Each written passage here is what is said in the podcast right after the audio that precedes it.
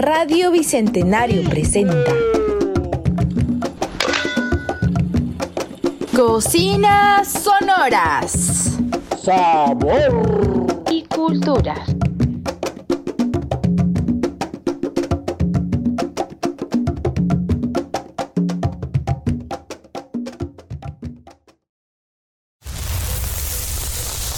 Bienvenidos a una nueva edición de Cocinas Sonoras. El día de hoy vamos a conocer la riqueza culinaria de un departamento del Perú riquísimo en cultura y sabor. Estoy hablando nada más y nada menos que de Trujillo, una región que nos ofrece una amplia gama de sabores y tradiciones gastronómicas. En esta ocasión vamos a explorar uno de los platos más emblemáticos de la zona, el conocido chambar. Vamos a conocer sus orígenes, ingredientes claves y la manera en la que se ha convertido en un icono de la gastronomía de Trujillo. Pero eso no es todo, porque el día de hoy tenemos a un invitado muy especial que nos va a acompañar en este viaje culinario. Él es un experto y amante de la cultura y cocina de Trujillo y nos va a compartir sus secretos y experiencias en la preparación de esta delicia local. Así que estamos muy emocionados por tenerlo aquí en este programa con nosotros. Así que sin más preámbulo, prepárense para un programa lleno de sabor, cultura y la magia de la gastronomía de Trujillo. Así que comencemos este viaje en Cocinas Sonoras, edición Trujillo.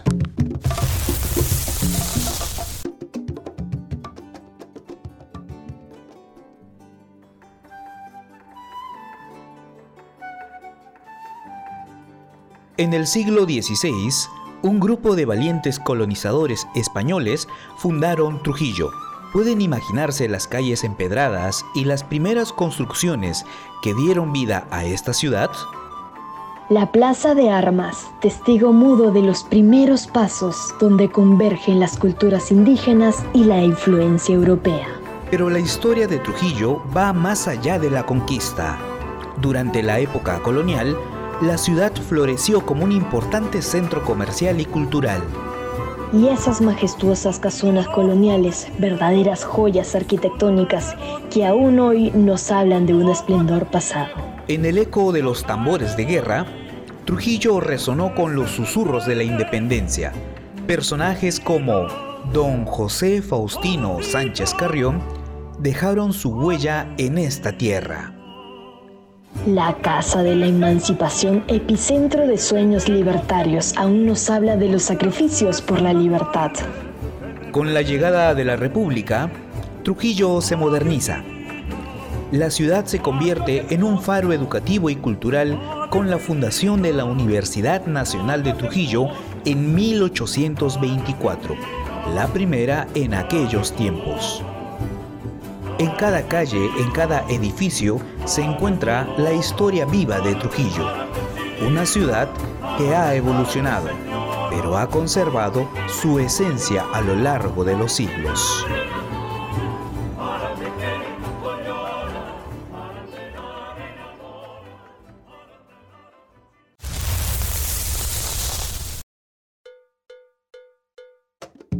Llegamos a un punto clave en nuestro viaje, donde los aromas y sabores se entrelazan con las historias y tradiciones.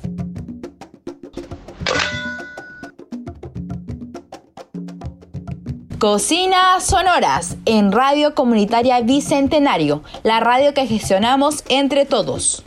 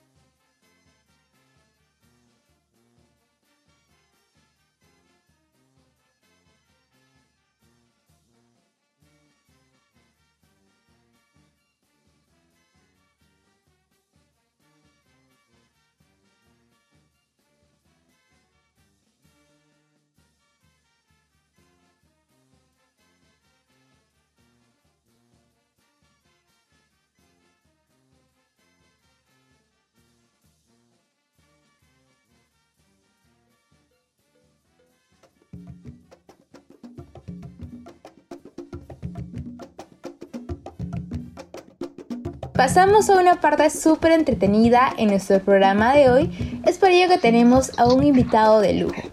Como lo mencioné en el inicio del programa, él es Carlos Reyes Polo. Es la persona idónea para contarnos más acerca sobre la cultura y el plato bandera de Trujillo. Bienvenido a Cocinas Sonoras Carlos. Estamos muy emocionados de tenerte como invitado el día de hoy. Además estamos seguros que tienes muchas experiencias e historias fascinantes que compartir con nuestra audiencia. Te explico un poco la temática de Cocinas Sonoras que básicamente es explorar esa intersección que hay entre el sabor y la cultura de los departamentos, en este caso de Trujillo. Y estamos todos seguros que tu perspectiva y tu pasión por la cultura y la gastronomía de Trujillo van a aportar una dimensión muy especial a la conversación. Así que el día de hoy, además de la cultura, vamos a hablar sobre tus experiencias en la cocina y sobre todo sobre la deliciosa chambar. Queremos conocer más sobre ello y algunos consejitos que nos puedas dar eh, para aquellos que estén interesados en preparar este plato. Ahora sí, Carlos, empecemos. Primero, por favor, preséntate, cuéntanos a qué te dedicas y tus hobbies. Ok, ¿qué tal? Buenas noches, con todos un gusto poder estar acá. Y bueno, me presento, soy Carlos Reyes, soy ingeniero de sistemas de profesión y actualmente me dedico a lo que es a ciberseguridad y continuidad de negocio en el sector financiero. Como hobby, eh, tengo, ya me habrán visto tal vez por las redes sociales, eh, creo contenido, me gusta compartir experiencia y sobre todo grabar esos momentos inolvidables que puedo tener junto con mi pequeña familia, en este caso con mis gemelitos y mi esposa. Genial, Carlos. Yo, por ejemplo, en tus redes, en TikTok, he podido ver que haces bastante contenido sobre Trujillo. ¿Cómo nació esta idea de los lugares eh, a, los cuales visitar y este hobby más que todo de crear contenido? Ok, claro que sí. Bueno, eh, te comento, eh, todo inició cuando fuimos a un restaurante con mis pequeños y mis pequeños empezaron a decir, papá, una foto, papá, grábame porque estaban empezando a bailar. Y simplemente empezamos a grabar, eh, mis pequeños bailando, foto de los platos, el local, cómo llegar, cosas que tal vez cuando ellos crezcan puedan decir, hey, esto yo hice con mi padre, o ya hicimos esto, ¿no? Y desde ahí empezó a llegar, eh, bueno, estuvo acogida los primeros videos, de ahí empezaron a llegar seguidores, comentarios, y bueno, esto se hizo mucho más grande, la verdad. Sí, por lo que yo he visto tiene bastantes seguidores y bastante acogida por parte del público por el mismo contenido que brindas. Sí, correcto, correcto. La verdad es una muy buena acogida ya que trata de transmitir ese aspecto familiar y sobre todo confiable para que puedan eh, darme preguntas, sugerencias, consejos y así eh, ser una sinergia, ¿no? Y poder dar a conocer más sobre la cultura de Trujillo, esos rincones escondidos que a veces necesitan un poquito de visibilidad para poder llegar a su máximo potencial. Ahora sí, Carlos, cuéntame por favor, entramos a la parte importante, conocer un poco más de la cultura de Trujillo. En este caso, cuéntame cuáles son las expresiones culturales que identifican a Trujillo. Ok, vaya. Bueno, sí que Trujillo este, fuera un cuadro. En este caso, la marinera sería el trazo central. Y sus murales, como en Chan Chan, eh, hablan por sí solos, ¿no? Son como una ventana a la época precolombina que nos cuenta una historia sin decir nada. Y bueno, eh, muy aparte de ello, también cuenta con una amplia, en verdad, amplia gastronomía. Eh, ya sabemos que Perú es un país multicultural, ¿no? Pero en este caso, la libertad también aglomera especialmente Trujillo, con lo que la libertad es costa, sierra y selva, y Trujillo aglomera eh, lo mejor, yo puedo decir, de esas tres regiones. Así que en verdad acá hay mucho que explorar. Cuéntame un poquito más sobre Chan Chan. No sé si, nos puedas contar este, cómo nació, eh, tal vez cómo se desarrolla, eh, cuáles son los días que se puede ir a visitar, el ingreso es libre. Ok, claro. Eh, bueno, acá Chan Chan está un poco alejado de la ciudad, ¿no? Pero te puedo decir que en, las, que las veces que he ido hasta con mis pequeños, es una ciudadela que en verdad, si vienes a Trujillo, tienes que ir a Chan Chan y es un punto fijo. Ahí podrás ver toda esa historia como que lo vivieras en ese mismo momento. ¿Qué expresiones culturales podemos ver en Chan Chan? Ok, en este caso podríamos ver eh, lo que son todas las formas, los huacos, la representación de los dioses, conocer un poco más de la historia, en sí en este caso de la cultura chimú, que era la representatividad de acá de Trujillo. Genial. Carlos, ¿cómo crees que ha influido la historia de Trujillo en las manifestaciones tanto artísticas como culturales en la actualidad? Bueno, eh, la historia de Trujillo para mí es como una abuela que cuenta cuentos, ¿no? Que cada rincón tiene su leyenda, desde los balcones coloniales hasta las festividades que vibran con ritmos de antaño, con un toque moderno. Así que puedo decir que en serio, eh, bueno, actualmente en Trujillo sí o sí tratan de darse eh, día a día, mes a mes, esas manifestaciones artísticas que no tratan de no hacerlas, dejarlas morir. siempre, actualmente, hasta el día de hoy vas a ver eh, por ejemplo, que tratan de cuidar eh, los huacos, que tratan de incentivar la historia, incentivar a los pequeños a conocer nuestra cultura propia local. ¿Nos puedes contar alguna historia de Trujillo? Claro, hay muchas, la verdad. Pero bueno, eh, yo tengo en mente siempre una leyenda. en, este, en este caso hay una leyenda de Trujillo que es la leyenda de Chopitea.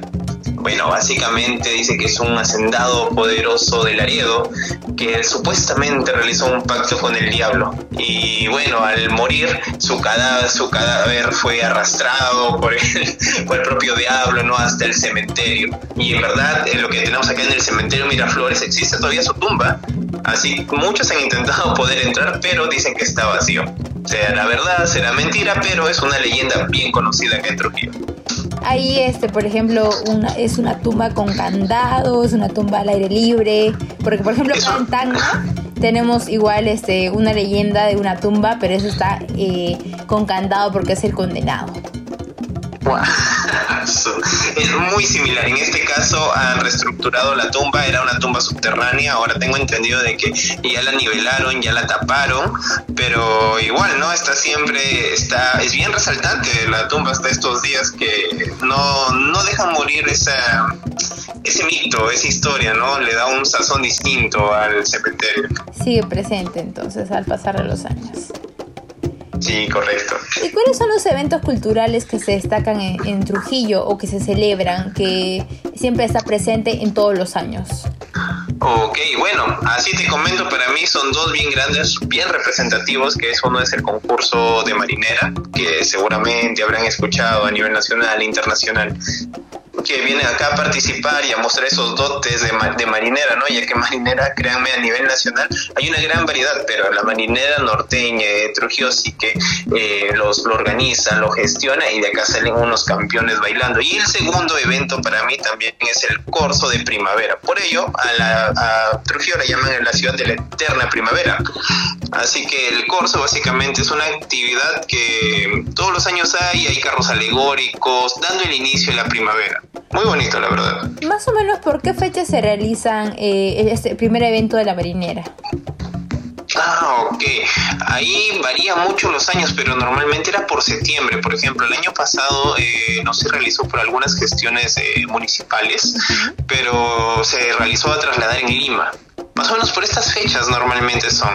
Sí, pero el año pasado no se realizó, se realizó en otra sede. Bueno, eh, temas netamente burocráticos. Y en cuanto al segundo festival que me mencionabas, más o menos en qué temporadas se realizan esos los carros alegóricos, como para poder hacernos la idea de poder ir a visitar en esos tiempos.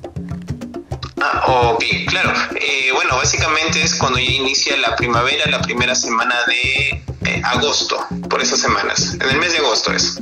¿Cuánto tiempo de duración tiene? Es casi dos días. Bueno, dos días netamente, pero un día es el día central. Claro. Un día, sí, un día central donde es todo el recorrido de los carros alegóricos. Ok, entonces esos son los eventos culturales más resaltantes de Trujillo. Y hablando acerca de la arquitectura eh, de Trujillo, eh, hay monumentos o edificaciones que son emblemáticos que reflejan la historia de la ciudad. Claro que sí, en este caso, bueno, tenemos desde las casonas coloniales que tenemos en el centro de Trujillo, que son, eh, nos dan ese, ese vistazo, ¿no? A la época colonial, al reinato, que todavía siguen vigentes, unas mejores que otras, pero todavía siguen vigentes, y también tenemos el tema de la, de, la cultura chimú, ¿no? De lo que es Chan Chan, de la Huaca del Sol y la Luna, en este caso también, que, bueno, nos dan un vistazo hacia nuestros antepasados netamente de acá de Perú, en Trujillo. Genial. ¿Y cómo crees que ha influido eh, la diversidad étnica tanto en la música como en las danzas tradicionales de Trujillo? Bueno, en este caso la diversidad étnica sí que ha influido. Eh, yo puedo decir que cada baile tiene su propio zapateo, ¿no? Y, es como si en cada cultura que pasa por acá deja su huella y le incorpora algo nuevo a ello. Eh, tenemos, eh, por ejemplo, en este caso de la marinera con los estilos que tiene, tenemos el caso también eh, de la gastronomía, por ejemplo, en el ceviche hay, hay una gran cantidad de variedades de ceviche que se puede disfrutar a lo largo de nuestro Perú créeme, yo he ido por el norte y sabe muy diferente al tumbesino, al piurano, al trujillano. Será porque soy trujillano, para mí el de Trujillo es uno de los más ricos, pero sí, a lo largo del tiempo, sí, este, en Trujillo sí se siente ese, ese impacto, ¿no? Ese, ese, ese impacto, esa variante que deja. Me contaste sobre las festividades. ¿Tú crees que esas dos eh, son las más resaltantes o hay alguna más que sea como el emblema de Trujillo? Mm, a ver, para mí sí, para mí serían esas dos las más representativas. Las que tú dices Trujillo y sí o sí dices Marinera y, o dices Corso. Para mí no, no hay otras hasta el momento. Por ejemplo, yo sí al escuchar Trujillo me imagino Marinera. Porque sí, como comentabas, este, se hacen bastantes concursos. Entonces, eh, la mayoría eh, a nivel nacional va a Trujillo a participar. Y sí o sí, los ganadores son trujillanos. Sí, por ahí va siempre. Eh, hablando más o menos de literatura en Trujillo, eh, ¿hay escritores trujillanos eh, que hayan sido reconocidos, que han contribuido significativamente en lo que sería el panorama literario peruano? Ah, ok, bueno, eh, yo conozco y tengo idea de, no netamente trujillanos, pero sí tengo idea de que tuvieron influencia directamente en Trujillo. Entre uno de ellos yo puedo rescatar a Tenor Rego, eh, que formó acá en Trujillo la Bohemia de Trujillo y junto a un grupo de literatos en el siglo XX que buscaban realzar la cultura en Trujillo, ¿no? Escribiendo varios, tantos poemas, tantos libros. Eh, bueno, es lo que podría resaltar. ¿Y tuviste la oportunidad de leer alguno de sus libros o poesías? Claro, en este caso pude leer lo que es Pueblo Continente eh, y también pude leer eh, algunas poesías de, eh, de, César Vallejo, también que formó parte del grupo. ¿Y tú crees que nos puedas dar así un breve resumen de, de lo que trata ese primer libro que nos mencionas?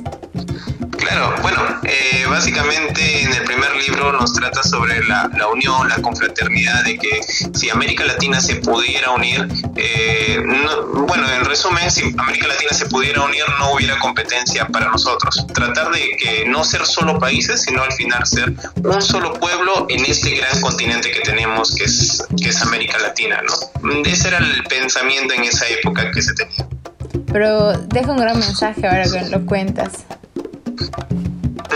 Deja un gran mensaje ese libro. Claro que sí, claro que sí. Carlos, ¿cómo crees tú que, que, se, que se manifiesta la identidad cultural de Trujillo tanto en las artes visuales como en la artesanía local? Por ejemplo, la semana pasada hablábamos de Ayacucho eh, y en este caso Dafne, que fue la entrevistada, me comentaba básicamente que la artesanía en Ayacucho es bastante variada y probablemente se hagan todas las semanas estas demostraciones donde los artesanos salen a las plazas y venden todo lo que ellos realizan. ¿Cómo se lleva a cabo eh, esta artesanía en Trujillo?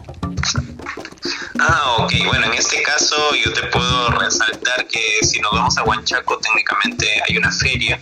Eh, por, por el, en este caso, Huanchaco es una playa. Eh, y en, en, la feria de Huanchaco podemos encontrar todas las artesanías referente a ello igualmente podemos encontrar, bueno, ahorita en la gestión de nuestro alcalde que está realizando, eh, también está poniendo varias ferias alrededor de la Plaza de Armas, invitando a los emprendedores locales que muestren ese arte que tienen, eh, bueno, también su arte, para poderse, para poder dar esa, esa fluidez económica, ¿no? Y bueno, así que por ahí tenemos distintos aspectos por ahí. ¿Y cómo crees tú que ha evolucionado la cultura de Trujillo en los últimos tiempos y cómo se adapta tanto a los cambios tanto sociales como tecnológicos en la actualidad? Ok, en este caso la cultura de Trujillo he visto que se ha adaptado a los cambios. Eh, por ejemplo, eh, eh, ahora la marinera, no sé si habrá visto, pero por lo yo los he visto en unos trends de TikTok, por ejemplo. las leyendas locales he visto que se vuelven virales, en, igual en redes sociales, que quieren dar, dar a compartir, conocer. yo conozco acá netamente en Trujillo varios creadores de contenido que lo realizan. Y bueno, acá sí que respecto a ellos sí que dan a conocer conocer nuestra cultura de una manera única y tratar de no perderla, ¿no? Así podemos seguir avanzando y igual conocer lo que tenemos detrás. Claro, ahora eh, hoy en día las redes sociales se han vuelto en una nueva transformación donde compartimos contenido y ese contenido puede ser muy útil. En este caso, eh, realzando la cultura de Trujillo como de diferentes departamentos. Correcto, claro que sí. Y ahora sí, Carlos, pasando y dejando de lado la cultura, nos vamos a lo rico de Trujillo, la gastronomía. Eh, vamos a hablar del emblema que sería el chambar, como te comenté. Pero primero cuéntanos eh, cuáles son los platos típicos más representativos eh, de Trujillo. Ok, bueno, empezamos bien, ¿eh? ahora sí por la comidita. Bueno, en este caso para mí sería, el, uno dice Trujillo, se refiere al chambar, uno dice Trujillo también puede referirse al ceviche trujillano que se tiene, al cabrito, la norteña, y también eh, si somos un poco más adentrados en Trujillo, a la sopa teóloga, ¿no? Que es parte de un distrito de Trujillo en, en Mocha, en este caso. Vamos a hablar netamente del chambar, pero algo que también yo vi bastante en redes es la sopa teóloga y queremos conocer un poquito más sobre ello. A pesar que no es nuestro plato emblema Trujillo, queremos conocerlo también. No sé si nos puedas dar brevemente de, de lo que se trata esta sopa teóloga o por qué el nombre. Claro, básicamente se decía que era la sopa de los dioses. Así es lo que nos representa la cultura en Moche y lo que quiere dar en, y bueno, está conformada básicamente por dos tipos de pepianes que son como un puré y tiene carne de gallina, tiene carne de cabrito, huevito y una tostada, una tostada tiene en forma de, de dona una rosquilla, así se le dice, una rosquilla. Y esa es la sopa, bien rica y bien contundente, la verdad. Yo pensé de verdad hasta ahorita que era una sopa, realmente una sopa, así. Por ahí va, por ahí va. O sea, es un plato, es un segundo, se podría decir, es un segundo y contiene aderezos, puré, la carne, wow, no, no, no sabía. Sí. Buen dato, una buena información para nosotros. Sí, sí, llena, sí, llena. Y ahora sí pasamos directamente a lo que sería el chambar. Por favor, cuéntanos cuáles son los ingredientes principales para preparar este plato. Ok, bueno, así a grandes rasgos que yo pude identificar en el chambar, eh, lleva una gran cantidad de trigos, como trigos, frijoles, habas, eh, y sobre todo lleva la carne de cerdo. La carne de cerdo, ese, ese jamoncito, la cecina y el pellejo de chancho. Con ello ya tienes tu chambar y los, bueno, y aparte los aliños, ¿no? Pero esos son las estrellas. Esos son los ingredientes principales. ¿Y cuál es la preparación, el proceso de preparación que se debe tener para el chambar? Ok, bueno, el principal ingrediente es la paciencia para esto, te comento, ¿ah? Porque sí o sí vas a tener que dejar remojando las menestras de un día para otro. Wow, o sea, se demora bastante. Sí, de un día para otro. Ahora sí, eh, una vez con ello ya empiezas eh, zancochando el chancho, sellando y dorando un poco las cecinas y la pulpa del chancho. Al final, una vez, una vez sellado y dorado, ya preparar los aderezos y unimos todo en una sopa. No hay más, no hay mucha ciencia, pero sobre, pero sí o sí sale bien rico y bien potente. ¿Y cuál es el aderezo que contiene el chambar? ¿Qué entra en este aderezo? Ah, en este caso sería lo, lo típico de, de, ajíes, pero acá siempre, bueno, te, sabrás que es tan conocido acá el chamber que tú vas, este, en este caso, a la casera de los condimentos y dices aderezo para el chamber, te lo dan preparado. Ah, ok. Listo, listo para mezclar. Pero igual tú tienes chamba en hacer dorar el, chancho y la cecina y el pellejo. Claro, claro que sí. Claro, y qué, interesante. ¿Y cuál es la ¿Hay una historia detrás del chambar?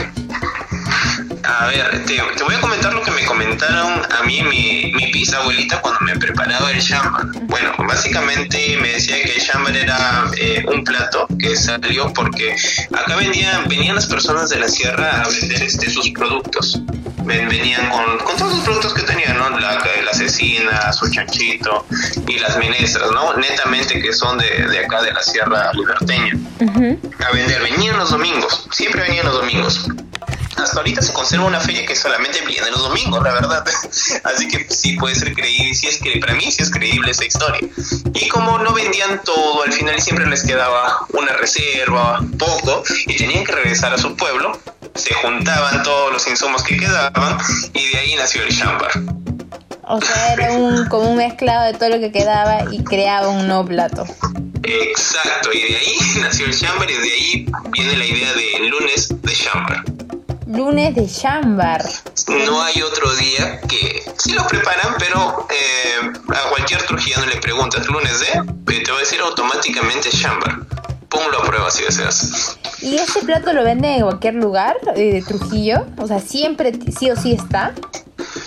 Eh, te comento que en los restaurantes, en la mayoría de restaurantes, te puedo decir que en un 90% vas a encontrar lunes específicamente de chamba. De ahí hay restaurantes especializados, hay restaurantes criollos que ya dan lo que es el plato de chambar y también hay esos guariques que solamente dan chambar con una receta eh, de los abuelitos. ¿Y tú crees que así nos puedes recomendar algún restaurante, algún local por ahí? Claro que sí. Bueno, a ver, te podría comentar uno que es este bien emblemático, ¿no? En este caso, el Rincón de Vallejo es uno es un lugar emblemático de, de chamber que lo he probado y me gusta. De ahí este está La Patita, que también da en chamber los lunes un buen chamber reconocido, pero también te puedo comentar de un huequito, o sea, de una señora que cocina su chamber ella misma eh, hace 30 años y no lo cocina en una cocina normal lo cocina a leña, como normalmente lo cocinaban este nuestro, bueno, en este caso mi bisabuelita lo cocinaba a leña. Y es eh, la, la señora es la señora Ñamagüita. y hasta ahorita, hasta el día de hoy, sigue vendiendo y su local sigue siendo uno de los más conocidos acá en Trujillo. ¿Tú crees que el, hay gran eh, una diferencia abismal entre una preparación de chamba a leña y chamba a cocina normal? Para mí sí, sí, no sé cómo, no sé qué será, pero si hay una gran diferencia y lo vas a sentir en el sazón, ese toque ahumado que tiene el chambar después de pasar a leña, eh, no lo adquieres en una cocina tradicional. Por ejemplo, acá en Tacna tenemos nuestro plato emblema eh, del picante de la tagneña. Y también es una larga preparación porque la ají se tiene que cocinar, se tiene que dorar de un día para otro. Y este ají también se hace a leña. Normalmente también otras personas lo hacen a cocina, sin embargo el sabor a leña del picante a la tagneña eh, es especial. Así que por eso siempre se prefiere el picante a leña. Y yo imagino que por ahí va igual el chambar. El chambar a leña es más delicioso. Sí, confirmo totalmente que he tenido la oportunidad de probar muchas veces chambar y me sigo quedando a leña. ¿Y hay algún acompañamiento con el que te dan el chambar que sí o sí tiene que estar? ¿Una ensalada, alguna bebida, algo especial?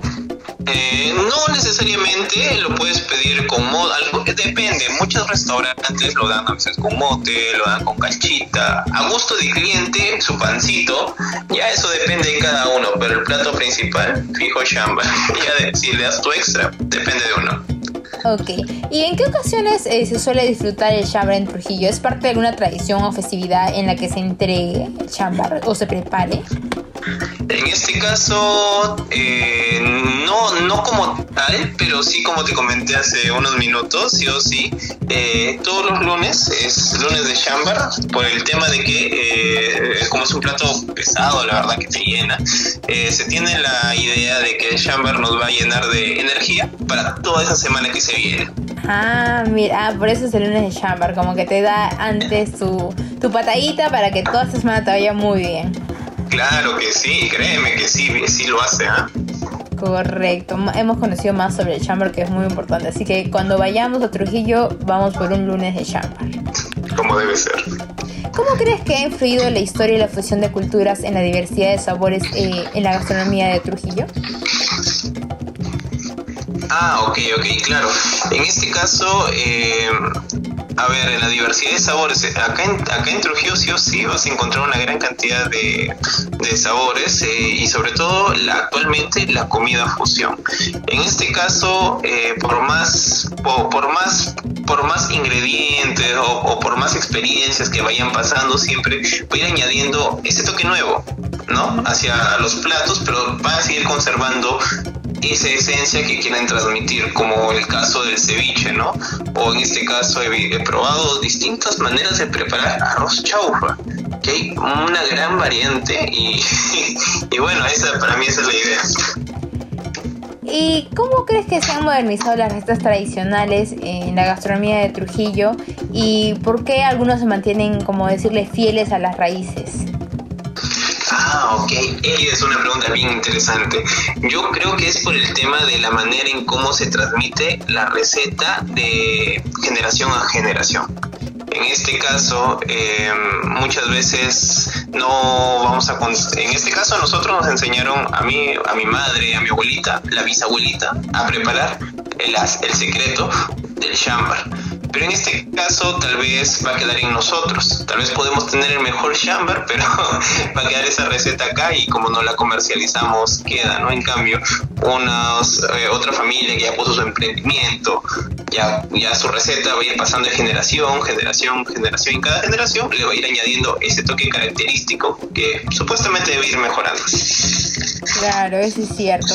¿Y tú tienes alguna anécdota relacionada con este plato? Ah, sí, la verdad. Eh, eh, la verdad es que es uno de mis platos de sopa preferidos.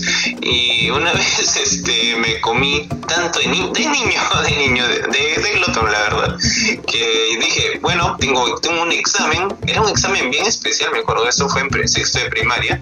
Me voy a comer dos platos de chamar, como para ir con energías. La verdad es que me terminé durmiendo en el examen. O sea, te tomaste a pelo que el chamber es un plato que te da energía y buena vibra para tu semana. Sí, correcto. Era muy, muy, muy glotón. Qué interesante, verdad, este, conocer más sobre cada eh, cultura, gastronomía de cada departamento es muy emocionante. Por ejemplo, me has contado muchas cosas en esta entrevista y a nuestra audiencia también. Y creo que nos está sirviendo bastante para conocer más sobre Trujillo, que probablemente no sale en redes sociales o no lo vemos eh, tal vez conversando. Son pequeños detallitos que, que forman y transforman eh, nuestra perspectiva sobre la ciudad. Y en este caso, eh, ¿cómo crees que la gastronomía de Trujillo contribuye a la identidad cultural de la ciudad y qué mensaje lleva consigo el Shambar? Ok, bueno, esa sí es una muy buena pregunta. Bueno, para nosotros en este caso, eh, el, el sí o sí representa como uno de nuestros platos bandera en Trujillo, que nos dice ese, que nos da ese, ese, ese empujoncito de energía, ¿no? Para poder iniciar. Créeme que acá lo tomamos a veces como desayuno, no como almuerzo, ¿ah? como es, sí, como, desayuno lo tomamos los lunes y nos da un, ese, ese empujoncito que ya es característico de nosotros. Por eso te sigo insistiendo, si encuentras algún trujillano por ahí, pregúntale, ¿lunes de qué es? Y solitos van a decir su respuesta de Shambara. Ese es el icono. Sí, correcto. ¿Y cómo eh, Trujillo, como te comentaba, contribuye a la identidad cultural del país? Ah, ok. En este caso es aportando, ¿no? En este caso ya es aportando esa esencia que nosotros tenemos, eh, porque este plato ya es representativo, ya puede decirse que si, si juntamos a los platos más representativos del Perú, entre ellos, y si nos toca Trujillo, vamos a resaltar por lo que es el chambar, ¿no? Y al final vamos a sumar a lo que es esta pluriculturalidad que tenemos como país. Genial, Carlos. Ahora sí estamos finalizando esta entrevista. Eh, quiero por favor que me dejes unas palabras, eh, qué tal te pareció la entrevista, eh, o algún dato adicional que quieras dejar de Trujillo, incluso tus redes sociales para poder seguirte por TikTok, por Instagram. Por favor, cuéntanos. Ok, bueno, eh, básicamente lo que les puedo comentar es que si tienen la oportunidad de visitar Trujillo, vivir esta experiencia, realícenla, vengan. Y si, y si quieren alguna referencia de qué lugares visitar, a dónde poder ir, dónde hospedarme, qué comer, cuál es ese huequito sabroso de Trujillo que tal vez no está en redes sociales, pero alguien puede ir a visitarlo, me puede encontrar por redes sociales en TikTok como Carlos Reyes 94 y en Instagram como crp.94 y gustosamente vamos a conversar. Muchas gracias Carlos. Ahora sí para finalizar, nuevamente quiero agradecerte por tu tiempo y, por darnos un poquito eh, de tu experiencia el día de hoy. Realmente ha sido un honor tenerte como invitado en nuestra entrevista y yo sé que tus conocimientos, tu pasión por esta cultura de Trujillo y también esos detalles que nos has dado de la cocina, en este caso del chambar, eh, es muy inspirador para todos nosotros. Así que espero que no sea la última vez que, que colaboremos juntos. Nuevamente te agradezco y te deseo muchos éxitos en tus futuros proyectos. Listo, igualmente. Muchas gracias.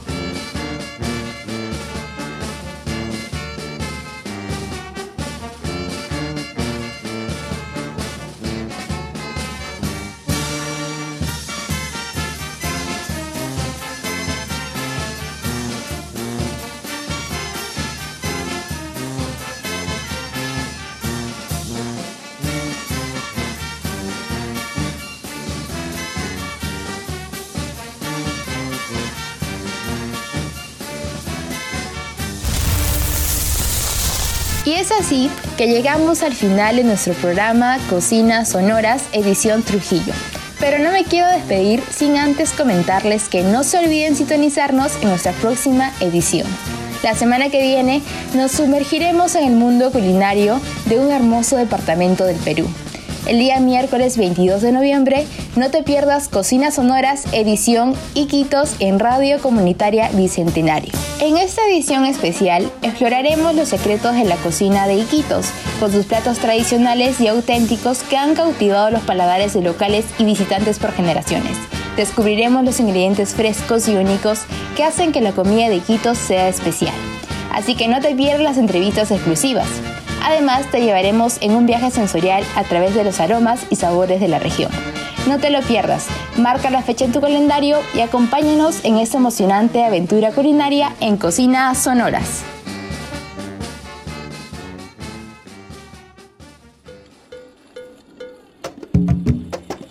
Qué viaje tan increíble hemos tenido, explorando la deliciosa intersección entre gastronomía y cultura.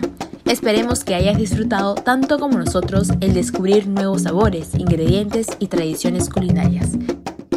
Esto ha sido Cocina Sonoras. ¡Rico!